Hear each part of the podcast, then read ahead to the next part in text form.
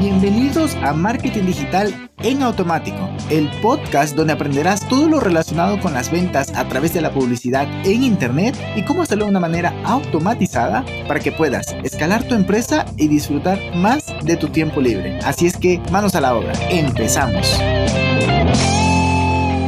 Hello, hello, muy, muy buenos días. Bienvenido un miércoles más a este podcast. Hoy seguimos ya con la última parte de esta temática de creación de producto o de clasificación de productos. Hoy vamos a hablar de la matriz de demanda. Esta matriz igualmente será una matriz de dos ejes de cuatro cuadrantes, donde por un lado tendremos precios altos, precios bajos, claro. Y luego tendremos pocos clientes o muchos clientes, ¿vale? Entonces, la combinación de ellos nos dará pues ciertas características. Por ejemplo, si estamos hablando de precios altos y, pocos clientes, pues estamos hablando de gama alta. Por ejemplo, los Porsches, los, los carros Porsche, o si no, los pisos de alta calidad o de alto costo, o incluso los hoteles de lujo, ¿no? Esos son de, de gama alta. ¿Te queda bien posicionar tu producto allí, tu producto o servicio, teniendo en cuenta eso, pues habrá que aplicar ciertas estrategias de marketing, ¿no? Y además que, por ejemplo, un, un Porsche no está en un anuncio de Facebook, ¿no? O un Lamborghini, ya son otros, otros puestos, otros lugares, otras, otras estrategias de marketing al final del día. Luego tenemos las gallinas de huevo de oro, que son las que tienen precios altos y muchos clientes, como por ejemplo Apple, em,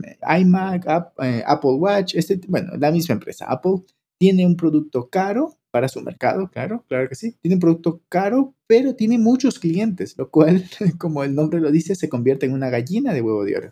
Luego tenemos por amor al arte. Esta es en la parte inferior del cuadrante a la izquierda. Es precios bajos y pocos clientes. Esto regularmente lo consideraría como, más bien te recomendaría que lo tomes como un hobby. Tengo un amigo que tiene como hobby vender figuras. A ver, que también tengo otro amigo que lo hace como negocio principal también está bien. Pero este otro amigo lo hace como hobby, un negocio paralelo a su trabajo principal, vender figuras de acción. Es un negocio más bien es un producto que está en ese cuadrante de por amor al arte. Y luego tenemos el mercado masivo, donde hay muchos clientes y precios bajos, como por ejemplo bolígrafos, como las la ropa de Sara y así, ¿no? Detergente, cosas de estas. Es precios bajos y muchos clientes, ¿no? Y aquí es donde entran estrategias, por ejemplo, de ganarle a los competidores por precios bajos o por el hecho de, de poder fabricar en masa, ¿no? La, la economía de escala que se le llama.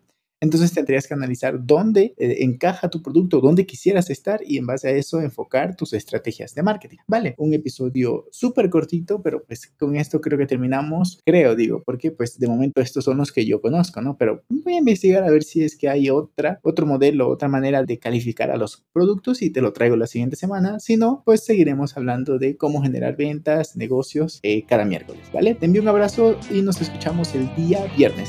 Chao, chao. Y hasta aquí el episodio de hoy. Sé que esta información va a ser de gran utilidad para tu negocio, por lo que te pido que lo implementes y lo compartas con alguien que sepas que también le va a ayudar.